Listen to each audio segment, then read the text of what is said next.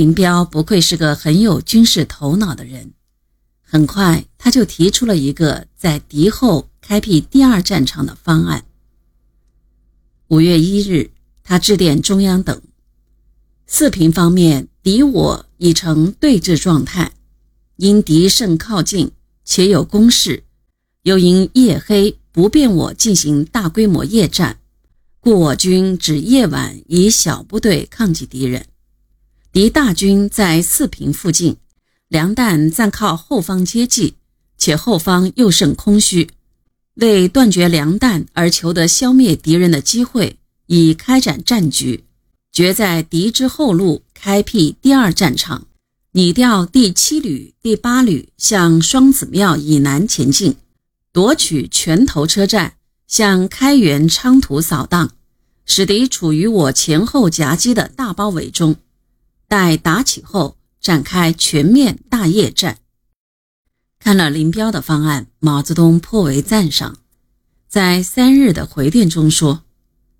集中两个旅于双庙子以南，开辟第二战场，断敌后路，计划甚好，望坚决执行。”在四日给林彪的电报中，他赞扬这是一个勇敢的计划。但他考虑的更为细致和周到。他提醒林彪说：“应估计，当我断敌后路时，敌必出死力来争。如我能战胜来争之敌，则四平之敌非全线撤退不可；如我不能战胜来争之敌，则战局仍将呈焦灼状态，与我不利。”为了使我能于双庙子以南确定的战胜来征之敌，引起整个战局变化起见，使用于该方面之兵力似宜多于两个旅，即于南满调来之两旅外，再加一部兵力。这样，我将以强大力量出现于敌后，保证建立坚固据点及歼灭来征之敌。则四平之敌必将退走，我于该敌退走之际举行反攻，可获大胜。同时，毛泽东还令热河我军向热东敌十三军和锦城路发起攻击，举行热东破击战，配合东北作战。得到毛泽东的首肯，林彪信心倍增。五日晚。他发布出击敌后的命令，命令除要求第七、第八旅进占双庙子以南，夺取拳头车站外，